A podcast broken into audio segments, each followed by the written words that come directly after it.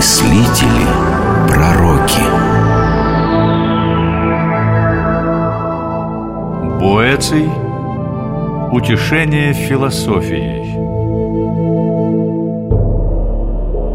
524 год от Рождества Христова. Павия. Небольшой городок в 35 километрах к югу от Милана. Местная тюрьма, расположенная в здании бывшей библиотеки, ожидает нового постояльца. Это необычный преступник, и стража готовится ко встрече с ним с волнением и интересом. Почему ты здесь, Руфин? Разве твоя служба не закончилась час назад? Иди домой! Дурак ты, Мордоний! Как я могу уйти домой, пока не привезли Буэция? Я никому не уступлю удовольствие водворить за решетку первого министра королевства! Будь поосторожнее с ним, Руфин. Знаешь, как опасно связываться с птицей такого полета. Сегодня боец в немилости у Теодориха, и ты раздаешь ему зуботычины. А завтра, глядишь, он будет опять на коне, а ты лишишься головы. Поговаривают, он обвинен несправедливо. Он вступился перед Киприаном за человека, обвиненного по ложному доносу в государственной измене. И дело обернулось худо. Самого Боэция тоже обвинили в измене. О, гляди, гляди, Мордоний, вот и они. Приветствуем тебя, королевский министр. Потомки назовут Боэция последним римлянином. Он родился в 480 году, когда умер Юлий Непот, последний человек, носивший титул императора Запада. Через 9 лет король Остготов Теодорих Великий вторгся в Италию и к 493 году захватил весь Апеннинский полуостров и Сицилию. В последние годы его правления государственными делами фактически управлял Боэций, назначенный первым министром королевства. Однако в 524 году он был обвинен в государственной измене и приговорен к смертной казни. В тюрьме он написал труд, которому суждено было стать одним из самых известных произведений Средневековья «Утешение философией». Скучно. Налей-ка вина, Мордоний, и доставай кости.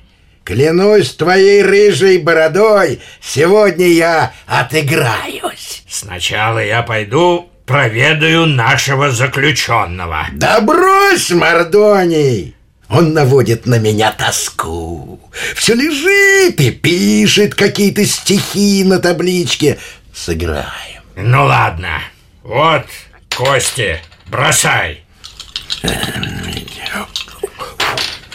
А, злая судьба! Ну почему? Почему мне так не везет? Тем временем, пока тюремщики играли в кости, и один из них, очень эмоциональный, проклинал судьбу, Буэций тоже сетовал на переменчивость фортуны, изливая слезы в стихах. Песни, что раньше слагал в пору цветения силы, Вынужден ныне на путь скорбный направить, увы. Славою был я богат в юности ранней когда-то. Опять единицы. Стойкий. Эй, Буэций! Что ты там причитаешь? И без того мне не везет. Песни, Твоих стенаний только не хватает. Как тут сосредоточиться перед броском? Если ты не замолчишь, я сам тебе помогу. Нет, ты посмотри на него, а? Думает, раз он бывший министр, ему все позволено. Сейчас я выбью всю блажь из твоей дурацкой башки. И тюремщик, ругаясь, отправился к камере Боэция. Но вместо стражника в камеру вошла... Но вместо стражника в мою камеру вошла она. Мне показалось, что над моей головой явилась женщина с ликом исполненным достоинства и пылающими очами, зоркостью своей далеко превосходящими человеческие, поражающими живым блеском и неисчерпаемой притягательной силой. Хотя была она во цвете лет, никак не верилось, чтобы она принадлежала к нашему веку. Она была облечена в одежды из нетленной ткани, на которых, как на потемневших картинах, лежал налет забытой старины. В правой руке она держала книги, в левой скипетр. По той радости, с которой взыграло во мне мое сердце, я узнал мою возлюбленную. Это ты? Да, это я, твоя философия. Зачем? Зачем, у наставница всех добродетелей, пришла ты в одинокую обитель изгнанника, спустившись с высоких сфер? Для того ли, чтобы быть обвиненной вместе со мной и подвергнуться ложным наветам? О, мой питомец, разве могу я покинуть тебя перед теми, кто ненавидит самое имя мое? Мне ли опасаться обвинений и устрашат ли меня новые наветы? Разве в древние времена, еще до века нашего Платона, я не сталкивалась часто с глупостью и безрассудством в великой битве? А Сократ разве не с моей помощью добился победы над несправедливой смертью? Так, в ожидании казни, Боэций черпал утешение в философии, представившейся ему в облике женщины. Стражники павийской тюрьмы, подходя к камере опального королевского министра, видели, как он чрезвычайно воодушевленный размахивает руками, разговаривает сам с собою и время от времени что-то торопливо записывает в табличке. Пиши, пиши, Боэций. Если я достаточно глубоко поняла причины твоего недуга, то мне представляется, что ты чахнешь из-за непреодолимого желания вернуть себе прежнюю благосклонность фортуны. И твой дух поколебало то, что она, как ты полагаешь, отвернулась от тебя. Да, да, именно так. Когда тебя природа произвела из материнской утробы, еще не владеющего ничем и беспомощного, фортуна поддержала тебя, осыпала своими щедротами, окружила тебя роскошью и блеском, и все это делает тебя теперь нетерпимым по отношению к ней. Когда ты пользовался ее благосклонностью, ты обладал данным взаймы, поэтому ты не имеешь права жаловаться, словно утратил нечто принадлежащее тебе. Я решительно утверждаю, что если бы принадлежали тебе блага, на утрату которых ты жалуешься – ты бы ни в коем случае не мог их потерять. Справедливо, справедливо все, что говорила ты, о кормилица всех добродетелей, но это еще больше жжет мне душу. Ведь при всякой превратности фортуны самое тяжкое несчастье состоит в воспоминании о том, что когда-то ты был счастливым. И все же, Боэций, ты получил больше других. Ты жалуешься на то, что тебе предстоит умереть, но ты хотя бы прожил славную жизнь. Неудачники же вообще не родились. Все это так. Но жажду возвыситься над людьми и страх смерти не устранить простыми рассуждениями. Они возникают из заложенного в нас природой стремления к блаженству. Если ты пытаешься скопить денег, то вынужден будешь их отнять у того, кто теперь владеет ими. Жаждешь почетных должностей, преклонишь колено перед дающими их и обесславишь себя унижением. Стремишься к могуществу, на тебя обратится вероломство подданных. Итак, нет никакого сомнения, что все эти пути к блаженству на самом деле уводят в сторону от него. Они не могут привести человека туда, куда, как кажется, обещают. В чем же тогда заключается подлинное благо? Вспомни Боэца и нашего Платона. Люди как бы находятся в пещере, будучи обращены спиной к выходу и свету.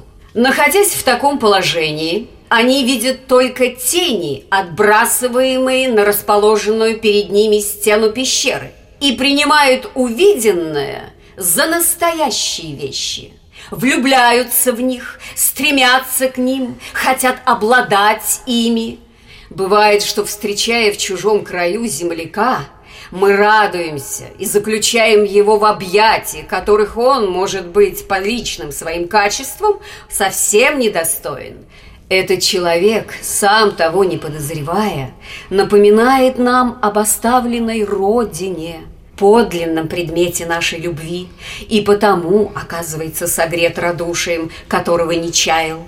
Так и пленяясь красотой земной, мы на самом деле тянемся сердцем к вечной красоте небесной. Бог – вот подлинное благо. Земная красота, которой мы влечемся, всего лишь отражение его красоты. Да-да, я знаю другие слова. Невежественный человек стремится обладать драгоценным камнем, пленяясь его сиянием. Смешно гнаться за камнем, отражающим солнце, вместо того, чтобы жить и радоваться самому солнцу. Больше года Боэций провел в тюрьме. Каждый день он с нетерпением ждал появления своей утешительницы – философии. Часами они говорили об истине, о добре и зле, о тернистых путях правды. Эти беседы мало-помалу укрепили его дух, и когда наступил день казни, опальный министр встретил его с просветленным лицом. Выходи, Боэций, настал твой час. Ты даже не представляешь, насколько глубокую мысль ты сейчас выразил, Руфин. Настал мой час. Близится момент моего торжества. А ты молодец, Боэций. Немногие, выходя отсюда, имеют силу шутить. Э, Ты...